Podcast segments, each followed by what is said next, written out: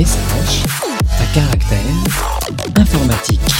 Message à caractère informatique. Bonjour à tous et bienvenue dans ce nouvel épisode de Message à caractère informatique, épisode numéro 96. Nous sommes le 7 novembre 2023 et aujourd'hui je suis accompagné de gens merveilleux tels que Guillaume Massier. Bonjour Guillaume Massier. Bonjour. Qui es-tu et que fais-tu? Alors, je m'appelle Guillaume Assier, je suis Site Reliability Engineer chez Clever Cloud et je fais partie de l'équipe euh, Trafic, dans laquelle on fait du load balancing, des jolis dashboards Grafana et plein de trucs pour vos applications bah, soient connectées à Internet. Magnifique. Et euh, pour connecter tout ça à Internet, on accueille également Éloi Desmoli. Bonjour, euh, je suis Louis Desmoli, je, je travaille effectivement à Clever Cloud, également dans la team trafic euh, de Guillaume Assier, et on utilise Sozu, donc notre propre euh, reverse proxy, qui sert de load balancer euh, pour load balancer vos applications. qui est open source. Tout à fait.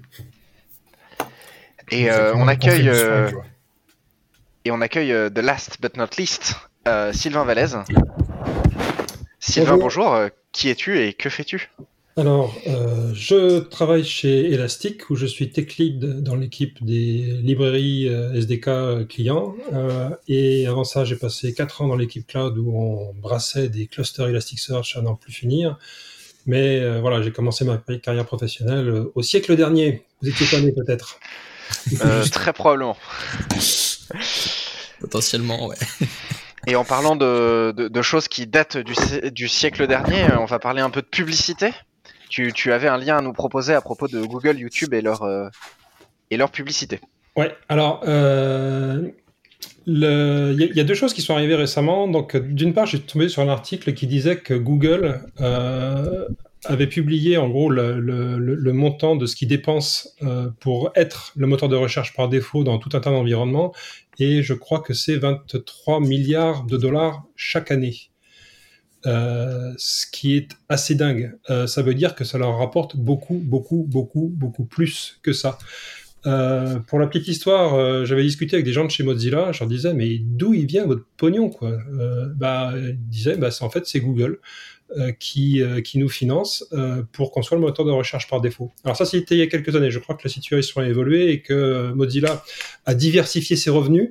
Mm. euh, en mettant des moteurs de recherche différents selon euh, selon les pays. Typiquement, euh, des, des, des pays comme la Russie, c'est plutôt du Yandex, du Baidu en Chine, un truc comme ça. Donc ils ont ils ont diversifié leurs sources de revenus, mais c'est surprenant de voir les montants financiers que représente le simple fait d'être d'être le moteur de recherche par défaut dans un navigateur. Donc ça c'est pour la partie euh, la partie Google Search. Et puis euh, en ce moment, alors je sais pas si, euh, si si vous vous avez eu à subir ça, mais il y a une espèce de jeu de chat de la souris euh, entre YouTube et AdBlock. Oui. Euh, depuis très longtemps, moi j'ai euh, donc uBlock origine sur euh, Oui. bah, sur mon Firefox puisque j'utilise Firefox euh, comme navigateur par défaut, aussi bien aussi bien sur mon ordi que sur mon sur mon mobile. Euh, avec euh, avec uBlock sur sur Android aussi, ça marche nickel. Euh, et euh, il s'est dit, il s'est mis à me dire, euh, attention, vous utilisez un euh, c'est pas bien. Je dis ouais, bon, ok, fais pas chier, clique, voilà. Et puis ça a été, attention, vous utilisez un adblocker, il vous reste trois vidéos à voir. Et là, on s'est dit, merde.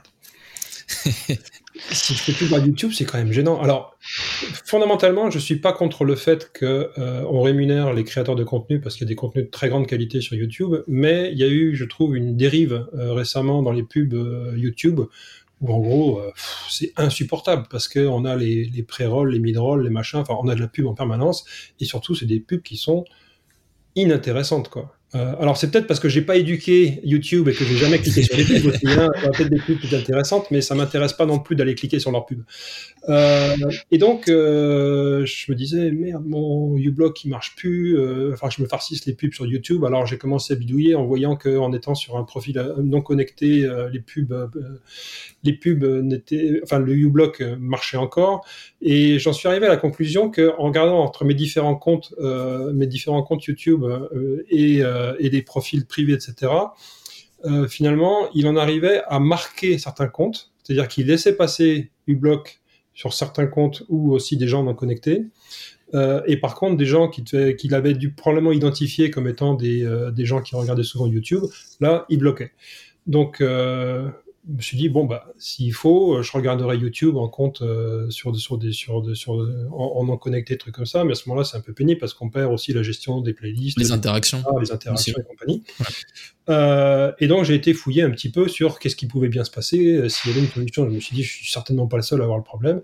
Et je suis tombé sur un article intéressant que je vous ai lié là, où en gros euh, ils décrivent un petit peu le, le jeu des chats et de la souris entre entre uBlock et euh, et, euh, et, et YouTube. Et euh, il y a des choses intéressantes que j'avais pas envisagées sur le fonctionnement de, de uBlock. C'est que pour moi, uBlock, c'était euh, essentiellement un énorme paquet de regexp sur, sur les URL et qui bloque des, certaines expressions régulières.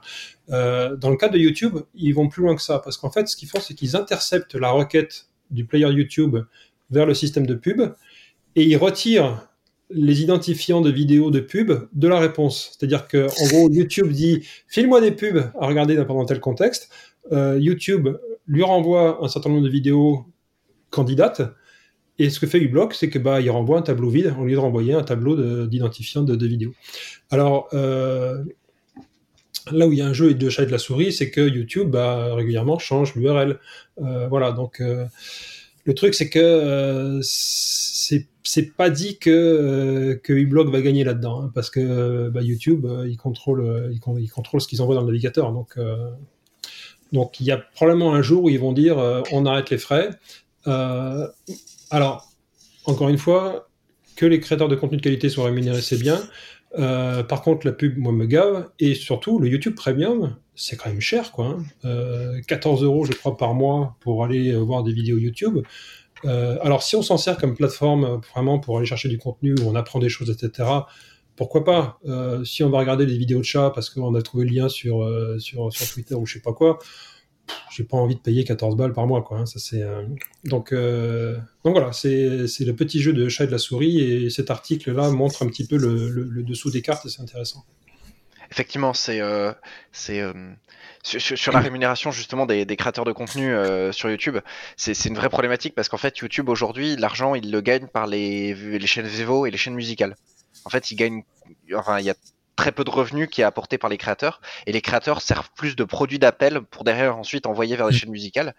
Et euh, les créateurs de contenu en réalité gagnent assez peu d'argent parce que YouTube étant partenaire des chaînes musicales, lorsqu'un créateur de contenu au titre du droit local euh, utilise une musique, euh, un extrait ou quelque chose qui relève du fair use, euh, typiquement pour de la critique ciné ou, ou autre euh, ou autre chose, derrière le le label peut venir euh, bloquer la vidéo et toutes les pubs appartiennent du coup, euh, enfin tout, tout l'argent du revenu des, des publicités reviennent euh, reviennent au, au label et donc euh, la, la question de la publicité en fait malheureusement aujourd'hui YouTube rémunère euh, mal ou très peu ses créateurs de contenu.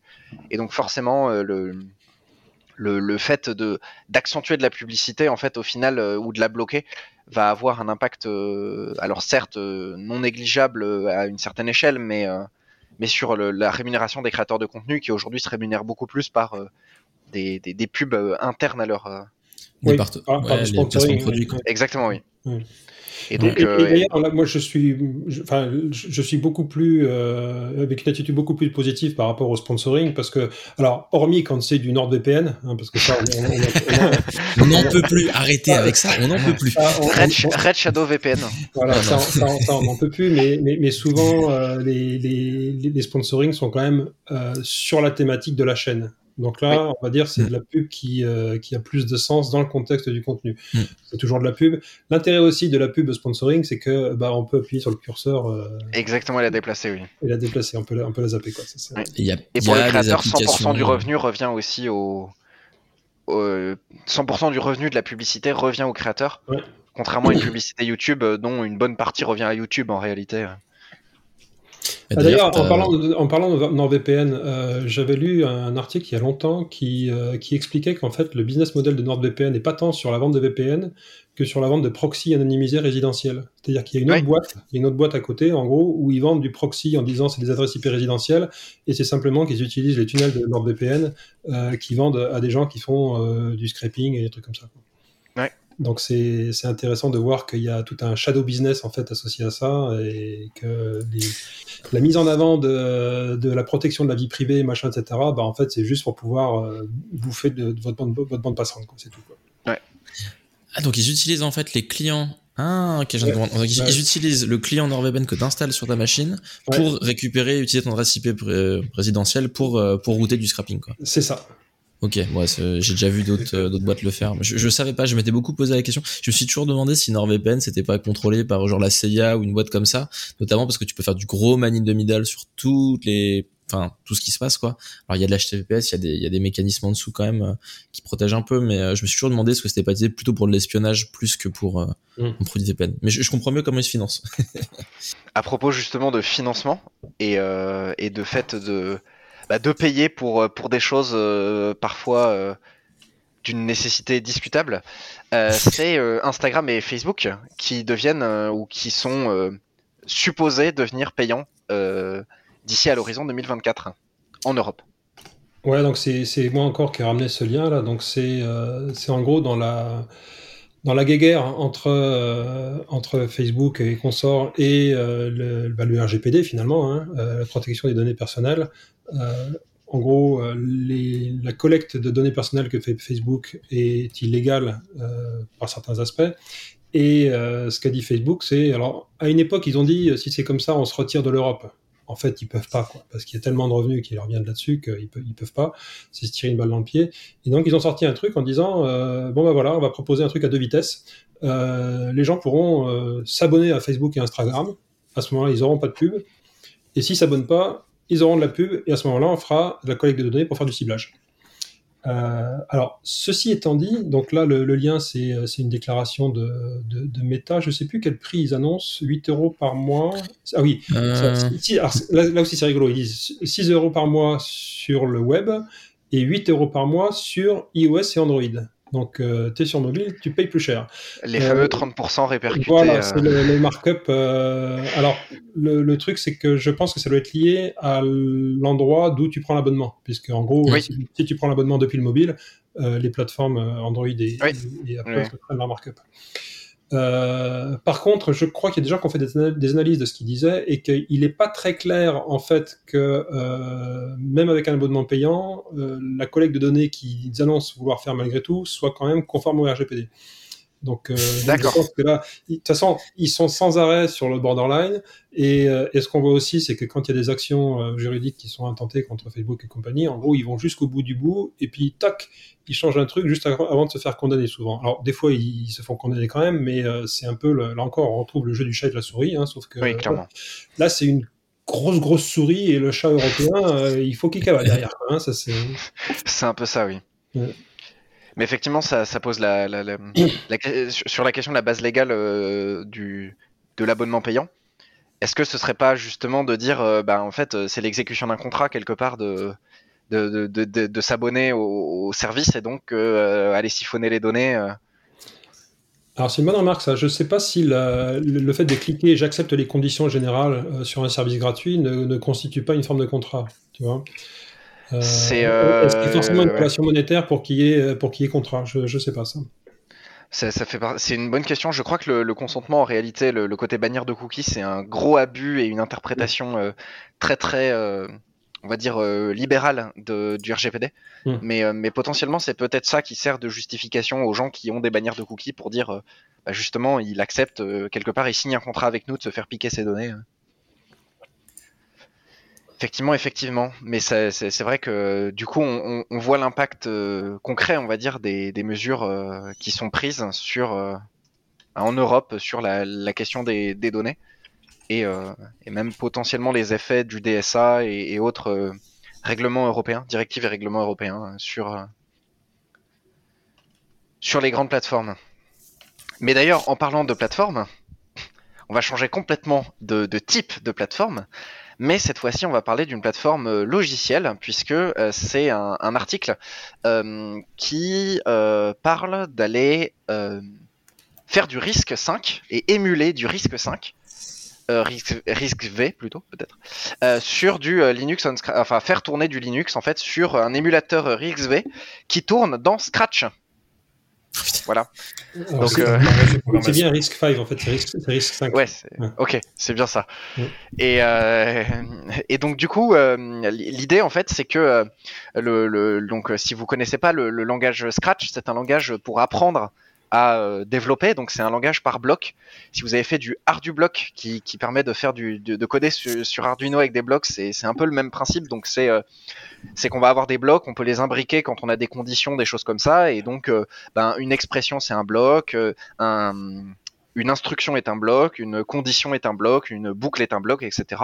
Et c'est une introduction à, à algorithmique, pardon.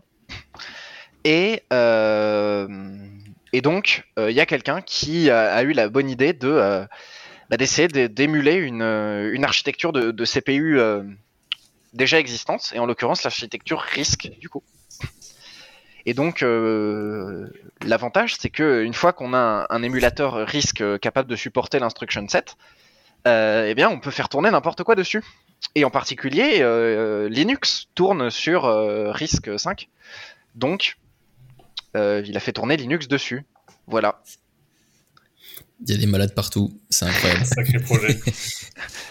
Après, c'est marrant, c'est une, euh, c'est une stratégie qu'on retrouve euh, assez souvent. En fait, euh, c'est- si on a si on a un programme qu'on veut faire tourner dans un environnement qui n'a pas été conçu pour, au lieu de le recoder, par exemple, euh, c'est le principe des, émulateurs. Au lieu de si on veut jouer à un jeu NES, au lieu de recoder le jeu NES nativement pour un système, on crée un émulateur et du coup, on a gratuitement euh, la, totalité des jeux NES qui marchent euh, dessus. Et c'est ce système-là pour avoir un Linux qui tourne dans un environnement qui n'est pas approprié. Ça avait déjà été fait, je me rappelle plus quand, euh, dans VRChat, où un utilisateur avait recodé effectivement encore une fois l'architecture RISC, RISC 5, cette fois dans un pixel shader. Et du coup, il loadait euh, le- une version du kernel Linux compilée pour RISC 5 dans une texture.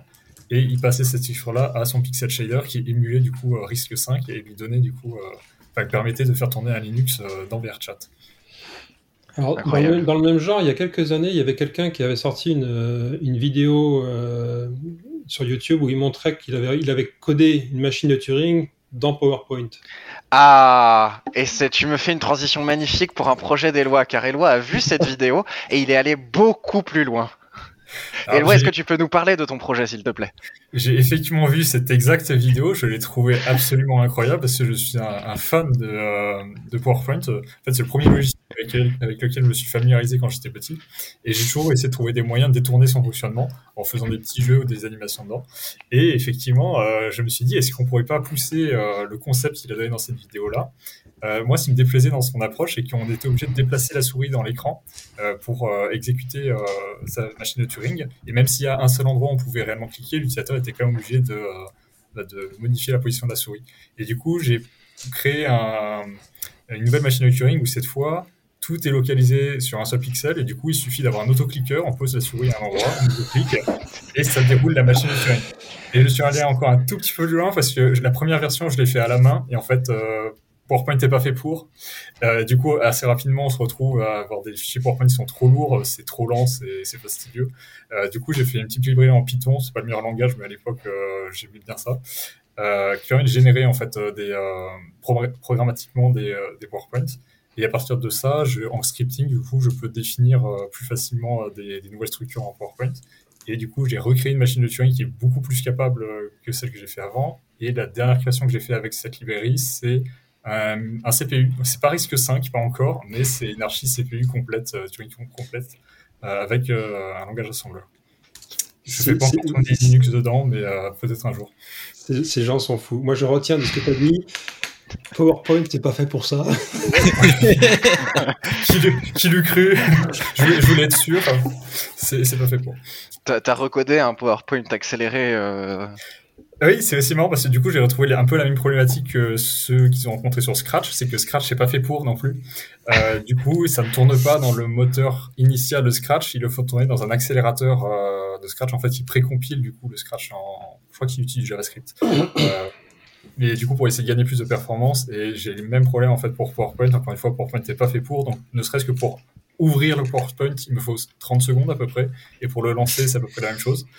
Euh, et du coup, j'ai recodé un tout petit euh, PowerPoint qui ne fait que de l'affichage euh, et de façon un petit peu simplifiée, et du coup qui permet de l'ouvrir instantanément et de faire tourner, euh, je crois, entre 100 et 1000 fois plus vite suivant, suivant les slides. C'est- Voilà les gens fous qu'on a chez Clever. Ah, mais enfin, moi, moi, ça, ça, me- ça me va très bien parce que justement, ça, ça, ça me rappelle euh, un truc qu'a fait euh, mon deuxième fils. Alors, euh, dans l'épisode précédent, je vous ai parlé de mon fils aîné qui, qui, qui est sur WebGPU. Mon, mon deuxième fils, actuellement, il est thésard à l'INRIA où il fait de la preuve formelle de protocole cryptographique. Voilà, Oh, c'est trop bien ça. Voilà, sur, euh, sur MLS, euh, le, le- le protocole de, de- de messagerie euh, type euh, Signal.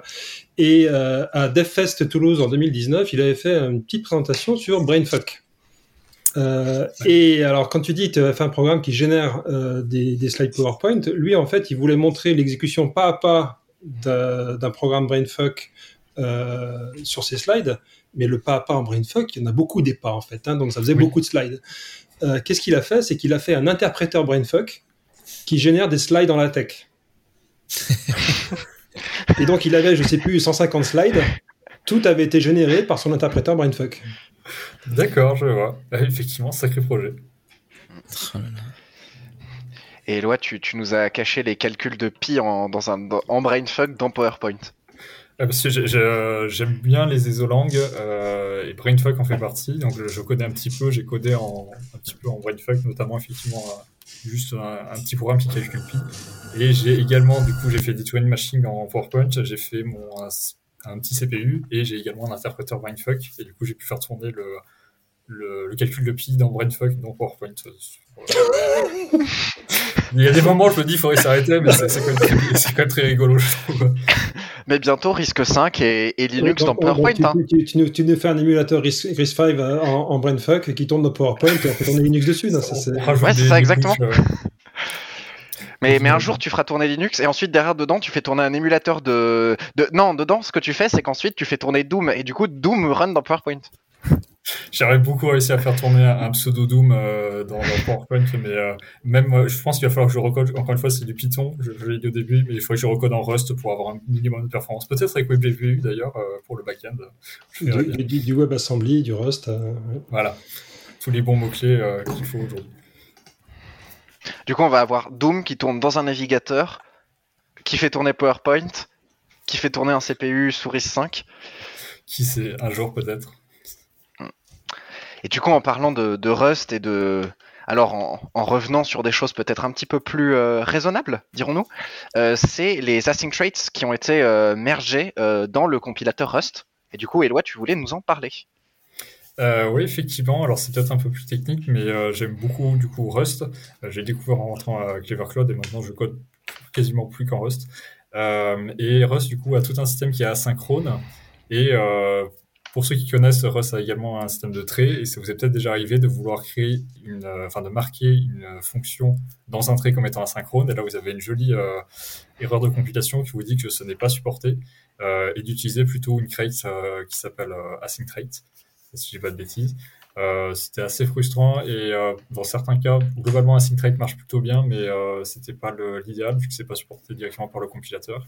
Et récemment, il y a trois semaines, je crois à peu près, la pull request qui euh, avec leur, leur dev branch sur sur les async traits a été mergé, donc c'est accessible. Alors je crois que c'est accessible depuis longtemps en Nightly, mais là ils ont vraiment finalisé la, la pull request. Et si je dis pas de bêtises, je suis pas familier avec le système de release de Rust, mais ça devrait être disponible du coup dans la release euh, 1.75. Et il me semble qu'on est à la 1.73 actuellement. Voilà, donc euh, si je dis pas de bêtises, ils ont dit que d'ici le 28 décembre, donc euh, vers la fin de l'année, ça devrait être disponible euh, sur euh, le, le compilateur stable de, de Rust. Oh, ça, c'est un beau cadeau de Noël, dis donc. ouais. Ça va évident. Pour la Noël, ce serait parfait. Très bien. Alors oui, effectivement, ça c'est un, truc dans le dans le. le- alors le- le- il faut ce qu'il faut savoir, c'est que toute la partie asynchrone de Rust, c'est encore en, c'est encore en chantier en fait. hein. C'est déjà ça marche très très bien. On fait des trucs super avec, mais effectivement, il y a certaines limitations qui fait que bah, il y a des fois euh, on veut faire un truc et puis bah non, non non, ça ça, ça marche pas. Et le async thread, alors c'est intéressant aussi parce que du coup avec le async thread, ils ont aussi travaillé sur la partie générateur qui est cette fois-ci uniquement dans Nightly.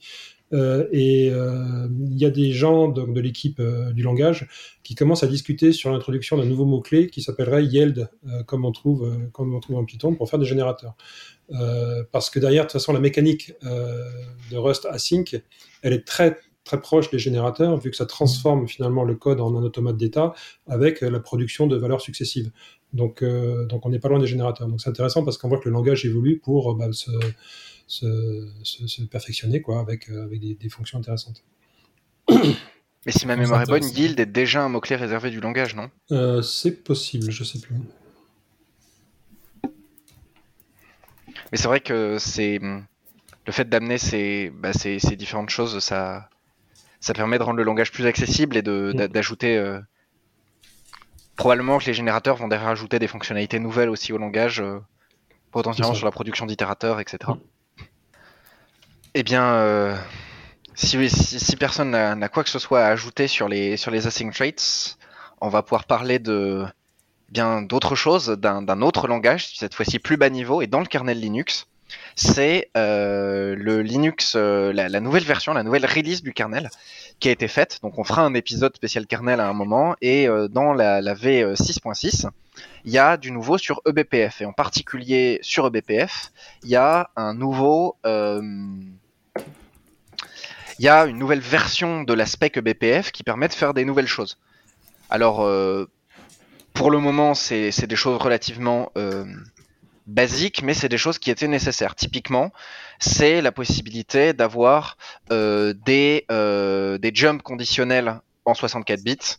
C'est aussi la possibilité de faire euh, euh, la version 32 bits de, ces, de jumps conditionnels.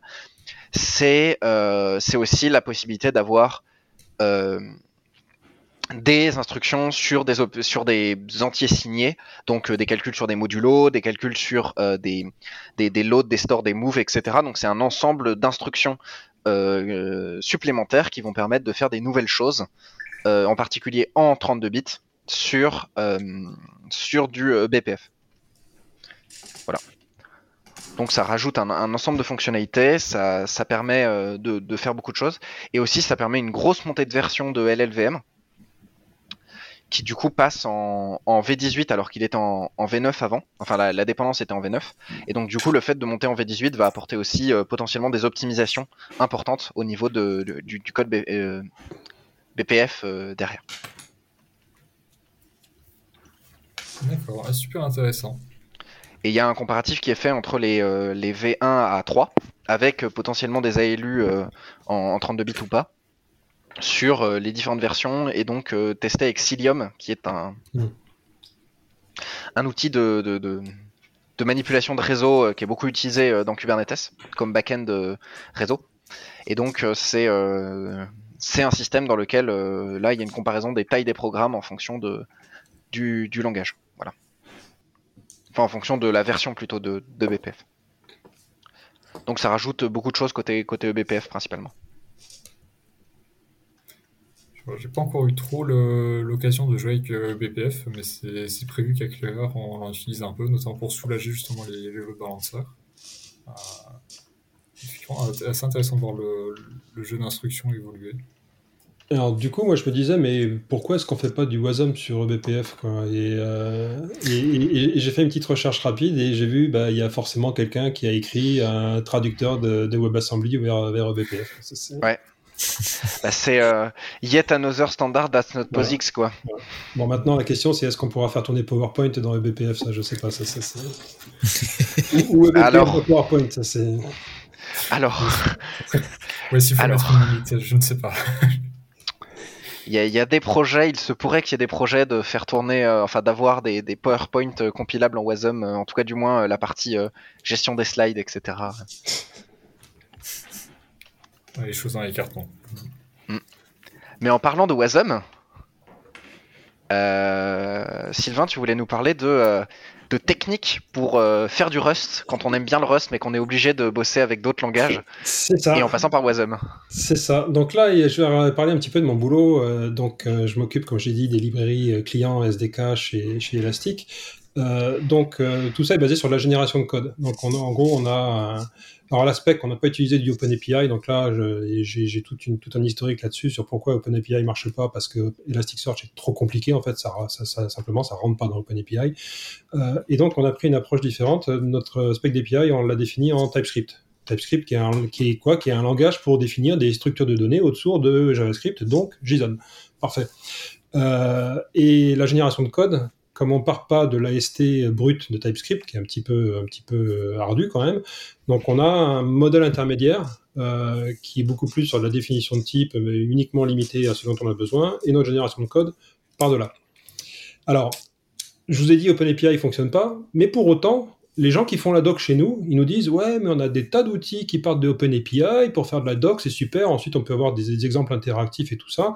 Et là, je me suis dit, euh, mais en fait, OpenAPI pour de la doc, c'est suffisant. On peut pas capturer dans OpenAPI toute la finesse de, de ce qu'il y a dans l'API Elasticsearch pour générer des, des, clients ergonomiques. Euh, on, supporte huit langages en plus, donc euh, il faut vraiment avoir euh, une information fine. Mais pour faire de la doc, c'est très bien. Donc, notre schéma, en fait, donc on parle de TypeScript, on a notre schéma intermédiaire. De là, on va régénérer du OpenAPI. Donc, notre, notre chaîne de compilation du TypeScript aujourd'hui est écrite elle-même en TypeScript. Et je me suis dit, finalement, la conversion de notre schéma vers du OpenAPI, il y a beaucoup de pattern matching, de cases sur des variantes, des machins, etc. Le faire en TypeScript, ça marche, mais ça va être chiant. Quoi.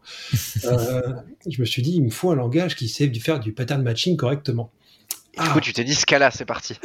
Eh ben, figure-toi que j'ai quand même un gros gros historique de Scala, mais je me suis dit, euh, si je demande à tous les devs de l'équipe euh, qui ont Node.js euh, sur, euh, sur leur environnement d'installer en plus toute la toute, toute chaîne Scala, ils vont me prendre un fusil à pompe et ils vont me dégommer. Donc je me suis dit, euh, tiens, mais si on faisait joujou avec Rust? Et puis je me suis dit, mais comment est-ce que je vais faire pour, euh, en gros, faire accepter ce truc Rust dans cet environnement qui est basé sur, euh, sur une chaîne de, de traitement en Node? Euh, Donc au début, je me suis dit, bon, bah, on va faire des librairies natives intégrées dans Node, machin, etc. Mais je me suis dit, alors il y en a qui sont sur Linux, ou sur Mac, sur Windows, ça va être le bordel. Et puis après, je me suis dit, mais WebAssembly voilà. Et oui. Poum. Euh, et du coup, bah, euh, qu'est-ce que j'ai fait? J'ai fait donc utiliser la, la, la toolchain WebAssembly de Rust, qui est euh, une pure merveille. hein. En gros, on fait juste wasm bindgen en annotation sur les fonctions qu'on veut exposer au JavaScript. On compile son code Rust avec un outil qui s'appelle wasmpack. Terminé. On se retrouve avec un module Node qui contient le JavaScript qui définit les fonctions, euh, en gros qui fait la, passerelle entre le WASM et le JavaScript.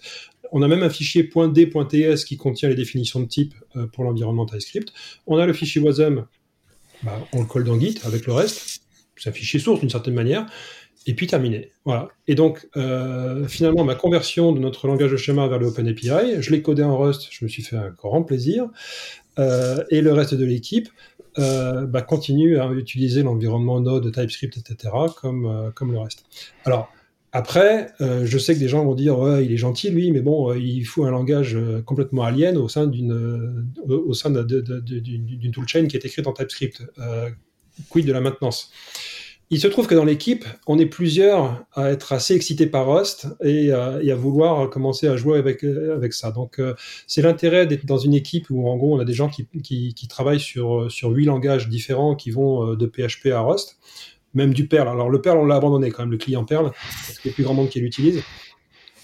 Euh, c'est que du coup, euh, on, a une certaine liberté d'expérimentation autour des langages et euh, on se dit bon bah là c'est quand même une fonction périphérique, c'est pas c'est pas le centre de notre notre pipeline de compilation de, l'aspect d'API, donc on va le faire en Rust et puis et puis on va voir quoi. Donc et il se trouve que ça marche nickel alors au passage petite astuce, mon mon Wasm au début il faisait 1 méga 4 euh, pour des trucs qui fait en gros du passe-plat entre un JSON et un autre, etc. Je trouvais que ça avait un petit peu beaucoup, donc j'ai commencé à faire du profiling pour voir un peu ce qu'il y avait dedans, et j'ai trouvé que la crate regexp, elle bouffe, un, elle bouffe 1 méga. Elle fait 1 méga compilé en WebAssembly.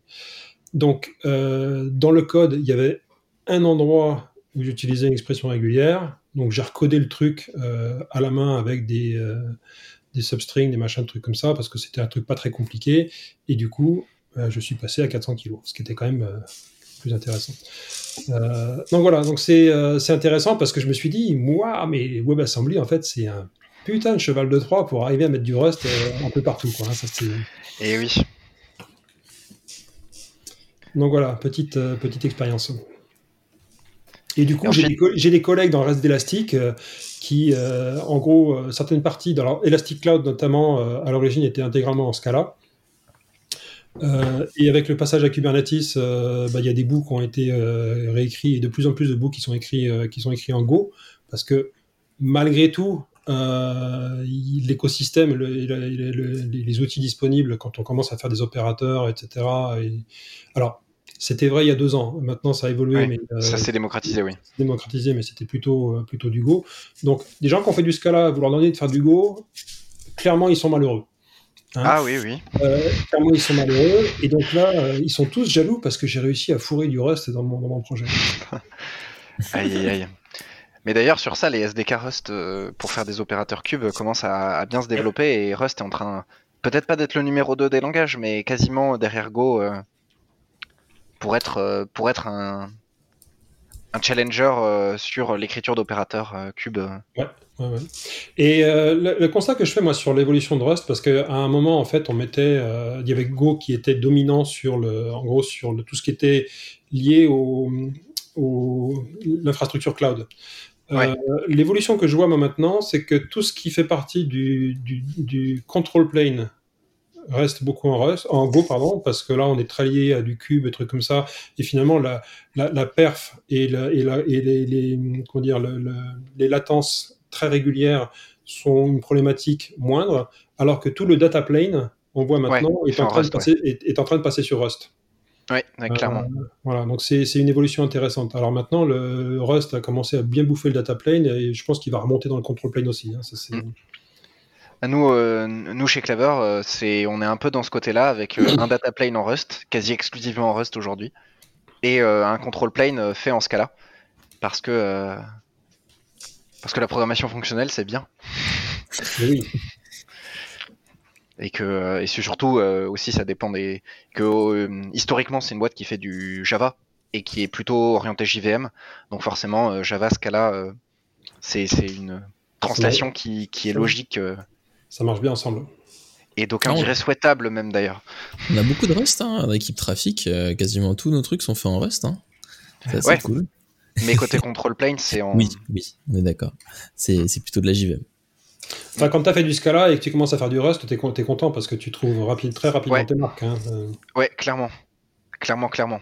Sur euh, là- là-dessus, euh, à part euh, deux trois détails, euh, c'est on s'y retrouve assez bien. Malheureusement, un des trucs qui est très pénible, c'est qu'on ne peut pas étendre un trait, enfin, on ne peut pas implémenter un trait sur une structure qui n'est pas euh, dans la crate euh, en Mm. question.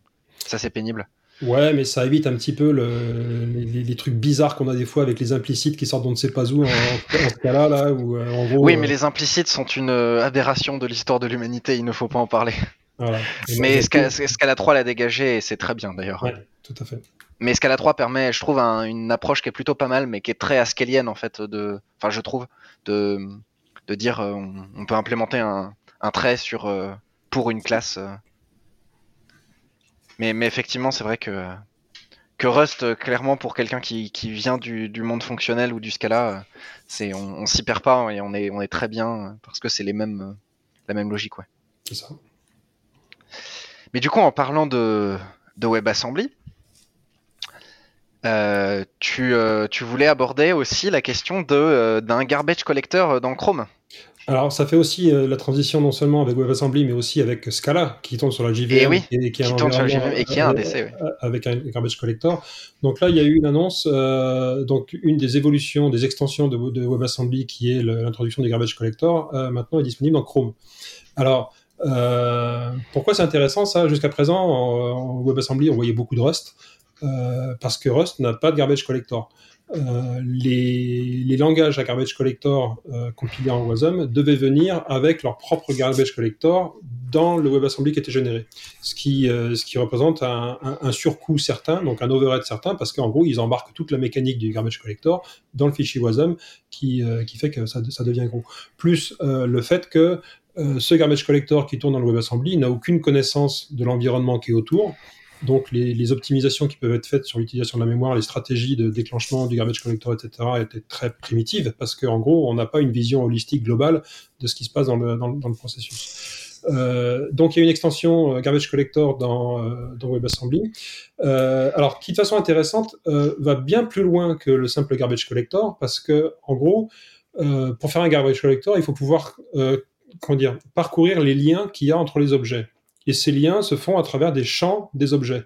Donc, en plus de la notion de garbage collector, euh, ce truc-là arrive avec des notions de déclaration de structure, de façon à ce que un programme en WebAssembly puisse décrire une structure en disant voilà, j'ai une structure, à cet endroit-là, j'ai un champ. Et ce champ-là devrait être géré euh, par le garbage collector. Donc c'est ce qui permet ensuite au GC euh, d'aller parcourir le lien entre objets pour savoir quels sont les objets vivants, quels sont les objets morts. Euh, donc, euh, chose intéressante, c'est que ça, ça va ouvrir grand la porte à WebAssembly, à tous les langages euh, garbage collector qu'on a aujourd'hui. J'ai vu récemment d'ailleurs Kotlin, euh, qui je crois a commencé à faire des expérimentations, et je crois qu'ils avaient un gain en perf de, de x2 sur du WebAssembly Kotlin entre la version avec gar- garbage collector en WASM et celle qui, qui se base sur le, sur, le, sur le garbage collector de la machine haute. Euh, tout ça, pourquoi? Parce que, parce que le garbage collector fait mieux son boulot en fait. Euh, donc c'est euh, c'est une évolution intéressante. Alors, qui malheureusement, je dirais, fait que Rust devient moins le langage du WebAssembly. Mais bon, il va rester, ça c'est évident. Mais surtout, c'est que ça ouvre la porte à beaucoup plus de choses en, en WebAssembly. Et ça, c'est ça, je pense que c'est une bonne chose. Clairement. Clairement, ça apporte, ça apporte la possibilité de faire rentrer des, des langages comme Python, comme, euh, comme, euh, comme JavaScript, comme Go, comme, euh, ça. comme plein d'autres langages. Ça veut dire qu'on va peut-être pouvoir faire de la nested, du nested WebAssembly avec du coup du WebAssembly qui fait tourner du JS, qui fait tourner du JS, qui fait tourner du JS et, et de manière récursive. Euh, Ne, le tente pas, s'il te plaît. Bah, je travaille, ouais, c'est que euh, j'ai- je suis un petit peu cette, euh, cette feature-là parce que dans le cadre du, du phase de Clever, qui n'est pas encore sorti, mais euh, on, veut en fait, on a une architecture qui est unifiée et l'unification se fait par le WASM où en gros, supporte tous les langages du moment que vous pouvez le compiler en WASM. Donc euh, Rust marcherait bien, etc. euh, Tous les langages compilés marchent bien. Euh, Go marche à peu près depuis quelques temps, mais euh, j'aimerais beaucoup qu'on puisse supporter les langages à JVM. Et euh, il y a des choses qui existent avec TVM où il y a des stratégies qui existent, mais c'est loin d'être idéal. Et effectivement, cette feature-là permet effectivement d'avoir un support qui est bien meilleur pour ce genre de langage. Et j'attends ça à la fois avec joie et aussi avec un peu d'appréhension parce que on a notre propre runtime WASM et du coup il faut que les runtimes supportent ces, euh, cette feature-là pour pouvoir faire tourner des WASM euh, qui utilisent euh, la feature. Quand tu dis on a notre propre runtime, il a été développé en interne? Il est développé en interne, il, il, utilise des briques euh, qui sont open source, donc on n'a pas tout refait, on n'a pas réinventé la, la roue, mais il y a pas mal de choses en fait qu'effectivement on a redé, redéveloppé euh, pour les besoins de, de Clever. Vous êtes un peu fou chez Clever quand même. Hein, ça, ça... On a des, des, projets intéressants, on va dire. On parle quand même de quelqu'un qui refait du, du PowerPoint, euh, des CPU dans PowerPoint, donc euh, refaire un runtime WASM, c'est le petit il y a des gens déjeuner. incroyables. On a des gens incroyables qui touchent à ces trucs-là. Effectivement, ça c'est euh, c'est facile. Une fois que tu as fait, as fait un, euh, du, du PowerPoint à ce niveau-là, euh, On retrouve des similarités euh, dans certains des, de mes projets. ouais.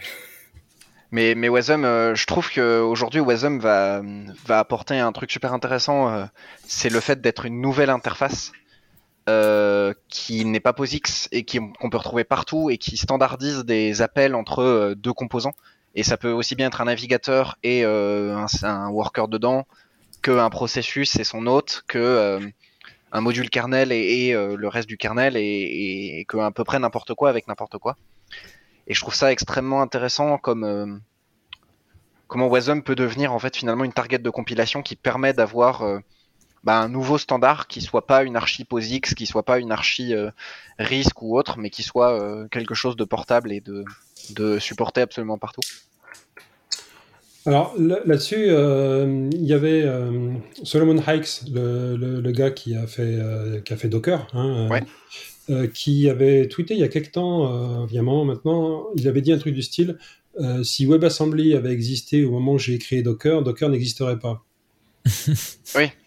Et je trouve c'est donc déjà venant de sa part, c'est prise de perspective intéressante, mais, mais, mais il a raison au fond en fait. Hein. C'est-à-dire que euh, finalement on, on remonte le- les notions d'isolation à un niveau différent. Alors après, est-ce qu'on a les mêmes perfs exactement euh, sur du WASM euh, et sur du conteneur? Je, Ça va dépendre des use cases, je pense. Hein, euh, parce que, et surtout de la qualité du, du, du, du runtime WASM qu'on a.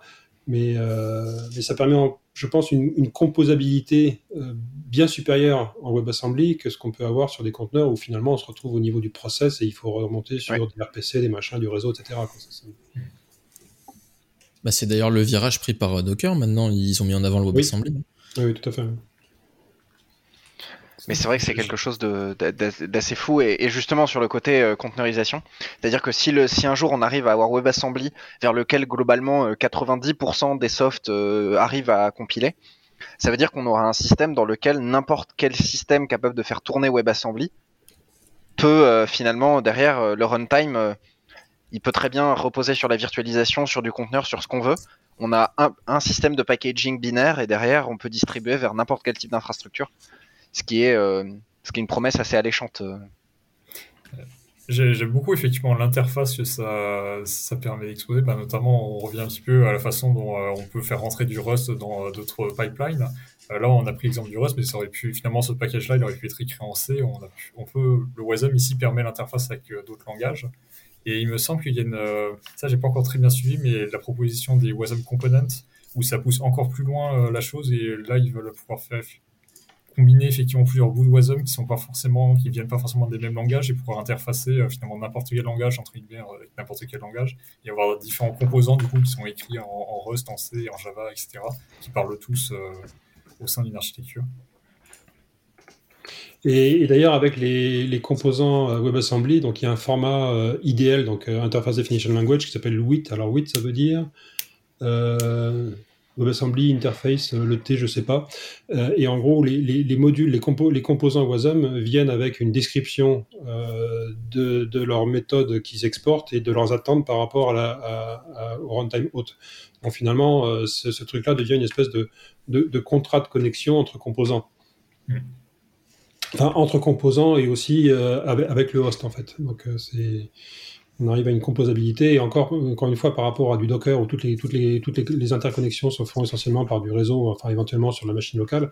Euh, là, on sera vraiment in process en fait, hein, où on, Oui. on fait de la connexion directe d'appel de fonction. Et où du coup quelque part on décale le, le- la problématique de on exprime ce qu'on souhaite obtenir, c'est-à-dire une interface entre des systèmes, et derrière le runtime va gérer lui-même de de- de- d'interconnecter tout le monde et potentiellement peut faire des optimisations ou pas. euh, et, Oui, et lui et gérer. d'ailleurs- euh, Et d'ailleurs, il pourrait même faire la distribution d'ailleurs. hein. C'est ça exactement. Il pourrait distribuer. C'est, je pensais exactement à ça, c'est-à-dire en fait finalement quelque part, euh, la, la- quasiment en fait le rêve d'un modèle acteur, c'est-à-dire le fait de dire on a des bouts de code dans plein de langages différents, on va les poser, on peut les, les swap et les mettre un peu partout, et euh, le runtime en dessous s'occupe de distribuer, d'envoyer les messages aux bons endroits et ainsi de suite. Un, un exemple, il y, a- une foule de- d'extensions qui sont en cours de développement sur, euh, sur Wasm, et notamment il y en a une qui est intéressante qui est WASI, euh, WASI NN, donc c'est les Neural Networks. En gros, c'est tout ce qui Ah oui. est, euh, voilà, c'est tout ce qui est euh, les, tensors et compagnie, hein. Euh, et on pourrait très bien imaginer, par exemple, avoir euh, un- une application qui est architecturée en composants, où un dirait moi, j'ai besoin de Wasm Proxy, donc quelque chose qu'on va mettre plutôt sur les serveurs euh, proxy front-end parce qu'il fait de, la logique de routage, de requête HTTP, etc. Mais que malgré tout, euh, dans l'application globale, euh, ce truc-là se connecte avec un autre service qui, lui, s'appuie sur du WASI-NN. Donc automatiquement, on peut imaginer que le système ira allouer physiquement la, la partie WASI-NN sur une machine qui a un gros GPU, euh, alors que celle qui dépend de l'interface euh, WASM Proxy, elle, sera sur des serveurs front-end euh, connectés, enfin exposés à l'Internet. On peut imaginer Ouais. comme ça, en fait. Exactement, ouais. Bah, c'est, une promesse qui est, qui est assez incroyable et qui finalement euh, a, la a le potentiel de un peu révolutionner la manière dont on fait de la, en tout cas du moins de l'opérationnel et de la, de la gestion d'infrastructure. et donc comment on développe en parallèle de ça. Alors les, les sysadmins old school vont dire mais elle est où ma VM Mais bon, euh, Et oui, il y aura toujours besoin de VM en dessous pour faire tourner tout ça de toute façon. hein. Bien sûr, nécessairement. Mais du coup, en parlant de du fait euh, d'avoir euh, des sysadmins qui soient contents et de manière générale de rendre les gens contents, c'est comment on certifie euh, Rust? Et comment on s'assure que dans des systèmes critiques, euh, on ne rende pas que les sysadmins contents, mais aussi les juristes. Et donc, euh, et donc c'est le Rust certifié pour les systèmes critiques, et c'est Sylvain qui va nous en parler. Alors, c'est pas tellement un problème de juriste, c'est plutôt un problème de, de, sécurité, parce que, euh, comme on, en parlait, Rust est beaucoup utilisé dans les systèmes embarqués maintenant. Et alors, c'est une révolution pour les systèmes embarqués, parce que les systèmes embarqués, c'est du C, du C++. Donc, euh, avec toutes les, tous les problèmes qui vont avec, sachant que quand tu fais, euh, quand tu déréférences euh, un pointeur nul en C, dans un truc qui est embarqué, et bah ton système il est, il est craché, il est briqué, c'est fini. Voilà. Donc, c'est une problématique qui est, qui, super, super importante. Alors, pour la petite histoire, moi, au début de ma carrière, j'ai bossé ici à Toulouse, une, une boîte qui s'appelait Alcatel Espace, qui fabriquait des satellites, enfin, qui fabrique toujours maintenant, s'appelle Thales. Euh, où je travaillais sur des, les centres de contrôle satellite. Donc, vous savez, des, des, salles de contrôle avec des écrans partout, là, qu'on voit. Euh, et donc, euh, bah, alors, c'était des trucs qui étaient au sol, mais malgré tout, ça commande le satellite.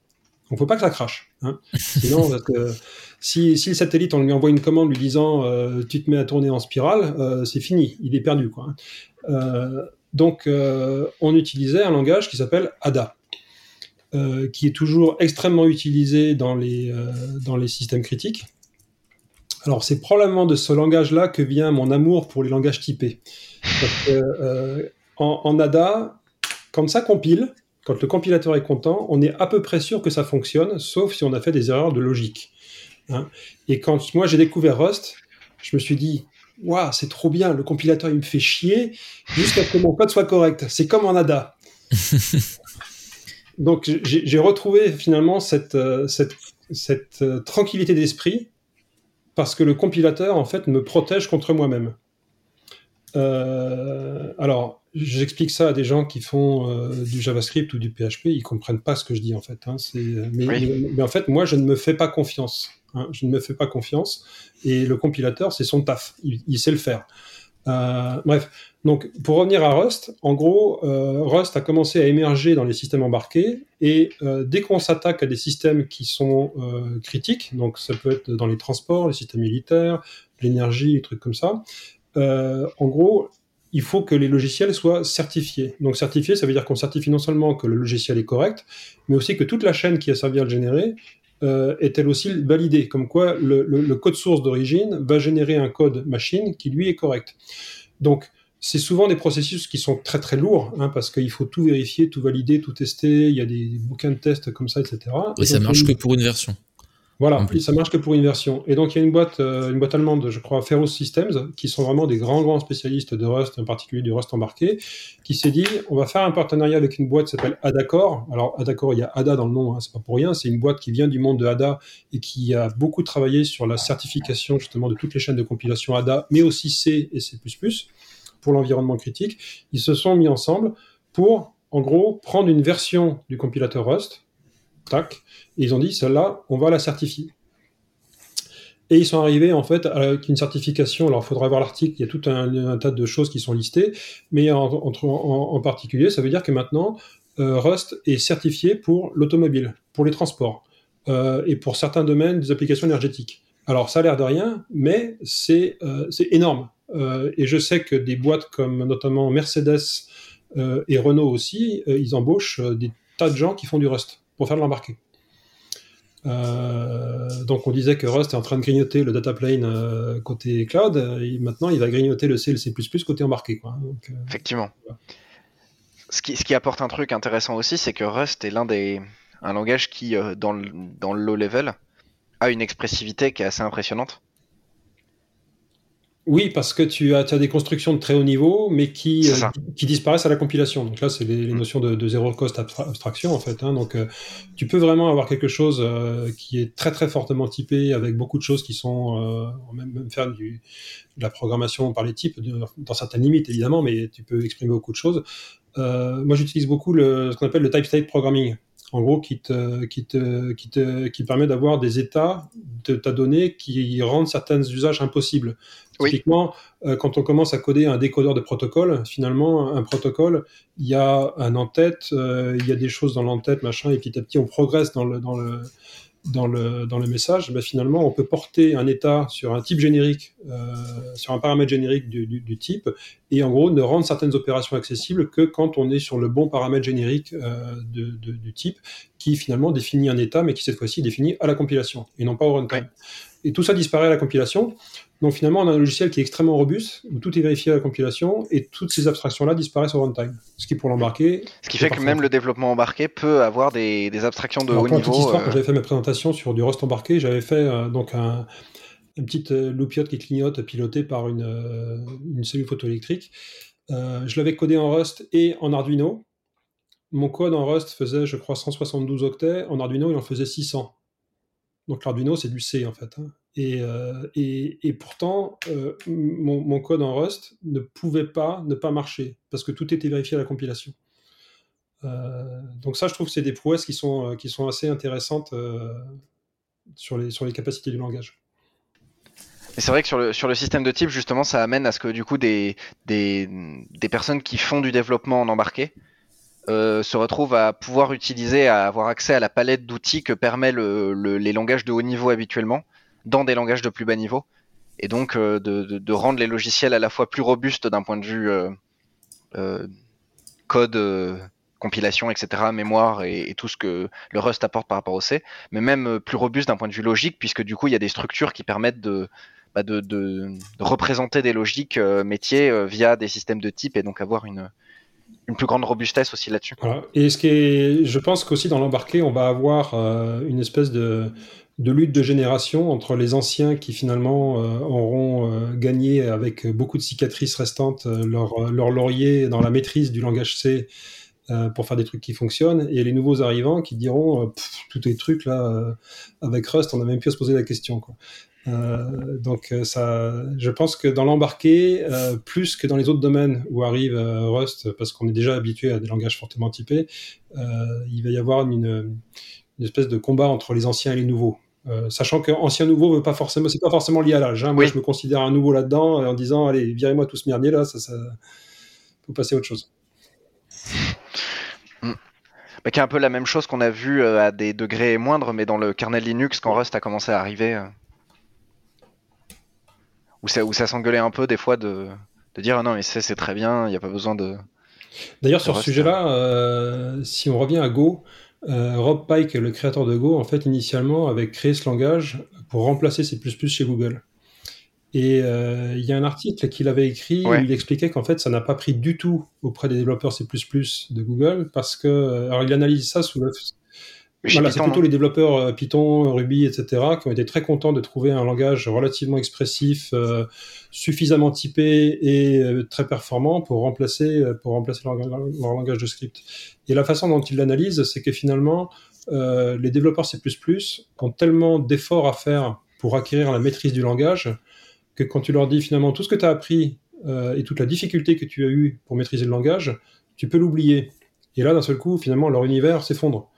Euh, donc ils deviennent un peu les, quelque sorte, les gardiens du temple de la complexité qu'ils ont réussi à acquérir et à maîtriser, euh, parce que parce qu'il y a un univers différent euh, qui s'ouvre devant eux, qui finalement remet en cause beaucoup de beaucoup de choses, quoi.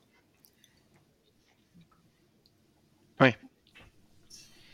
C'est toujours la, la, complexité du, du, changement, surtout en informatique où où le gatekeeping est quand même assez présent dans, dans certains voilà, domaines. On est typiquement là-dedans. Mais du coup, euh, sans parler de gatekeeping, mais on va parler de, de Rust toujours, et en particulier d'amélioration des choses, puisque Rust est un langage qui, euh, en plus de bazarder le C, le C++ et autres langages, euh, bazarde aussi un paquet de, de, de, vieux logiciels écrits en C, les core utils, etc. Et là, on parle d'un outil qui permet de euh, lire des logs de manière euh, ben, en couleur, tout simplement colorisée. Ouais, alors aujourd'hui je vous parle d'un petit logiciel qui s'appelle Tails Spin. Euh, L'idée c'est que c'est un petit logiciel qui finalement ça remplace pas tout ce qui est en dessous, c'est quand même less qui est utilisé en dessous. Mais en fait c'est un petit logiciel qui permet d'ouvrir un fichier de log, donc ça nous est toujours arrivé, tous arrivé en fait. Voilà, je sais pas, vous produisez des access logs, vous voulez les regarder, le filtrer, sauf que bah, généralement c'est en noir et blanc, c'est pas très joli. Euh, là l'avantage c'est que ça va ajouter toute une colorisation syntaxique. Euh, ça va permettre par exemple, voilà, si on a plusieurs fois la même chaîne de caractères, de beaucoup mieux naviguer dans un dans un fichier de log. Euh, ça va être capable aussi de donner des couleurs, ben voilà, sur euh, si on a du debug qui est activé, les warns, les debugs, tout ça. Euh, ça se base aussi sur des comment ça s'appelle? C'est aussi capable de avec des regex de sélectionner les dates, les adresses IP, enfin toutes les tout, tout ce qui peut être vraiment intéressant aussi dans des logs. Euh, et moi j'ai commencé à l'utiliser notamment euh, bah, quand je quand je dois manipuler des access logs, notamment des fois on fait des petites enquêtes de sécurité, des choses comme ça. Euh, et en fait bah, c'est assez pratique, ça permet vraiment de d'avoir beaucoup plus de lisibilité quand on parcourt un grand fichier, parce que voilà quand on parcourt des milliers de lignes, euh, quand on a coup d'œil on se rend compte qu'une chaîne de caractères est systématiquement la même. Euh, c'est très plaisant. Donc voilà c'est vraiment un petit logiciel, mais euh, c'est très sympa et c'est écrit évidemment en Rust. Donc ça ça va avec le thème un peu du un peu le thème d'aujourd'hui. Je sais pas si vous connaissiez, non Alors moi, je l'ai vu passer. Alors c'est marrant parce que euh, tout. je l'ai vu passer sur Twitter et euh, la réponse au tweet, il y a un gars qui a dit Mais, euh, il le distribue même, il distribue même pas sous forme binaire, euh, il faut le compiler, euh, ça bouffe un giga 5 de, de- sur mon disque, c'est nul. voilà. Et donc là, tu as envie de lui dire Écoute, Coco, au lieu de te plaindre sur Twitter, tu vas, tu vas ouvrir une issue sur le repo GitHub et puis voilà, quoi. Ça, c'est, ou même tu vas contribuer à un patch sur la, sur la chaîne de CI pour, Mm. pour, pour, pour générer les, nat- les exécutables natifs. Quoi. Ça, c'est- donc ça c'est ça c'est Exactement. ça, ça, c'est c'est- Mm. c'est Twitter. Ça, c'est- Puis s'il utilise Arch, il pourrait, il pourrait publier dans le dépôt OR une version binaire. hein. Très clairement, il peut contribuer. Exactement, exactement. Mais paradoxalement, je viens de regarder et euh, le projet n'utilise euh, pas de, de lib de parsing. Il n'utilise même pas Tricitor ou autre. Donc euh, je me demande quelle, euh, quelle technologie est utilisée pour aller. euh, ça utilise peut-être dessous, less. Je pense que c'est. Ah, ouais, non, j'allais dire, bah, ça utilise less en dessous, mais c'est. Non, c'est juste pour la partie scroll, ch- search, parce que tu peux faire des recherches, mais pour, euh, pour creuser, je sais C'est pas. c'est- c'est peut-être quelqu'un C'est peut-être des- des- juste des regex à la quelqu'un qui a hein. implémenté les expressions régulières avec euh, du, du PowerPoint compilé en RISC-V euh, interprété en WebAssembly. Hein, on sait pas. hein, ça, Aïe aïe aïe. Et ouais, c'est toi, Telspin Ça ça va commencer à tout. consommer un petit peu de, un petit peu de CPU, un, peu- un peu de RAM, je pense. Juste pour ajouter de la couleur. Mais non, c'était pas moi derrière Tail, dommage. Il y a bien des gens qui font des CLI en, en Java. hein. Ah, alors là, euh, si tu utilises GraalVM, ça marche très bien. Des abominations. Si on veut faire des CLI en, Java, donc euh, déjà, faut utiliser le GraalVM, il ne faut pas lancer une JVM, euh, une grosse JVM, sinon ça, sinon. Et puis, il y a cette petite librairie qui s'appelle Picocli, euh, qui est très similaire euh, à Clap, la version proc macro de Clap, c'est-à-dire qu'on définit juste des annotations pour définir sa CLI, et c'est magnifique, euh, c'est super facile.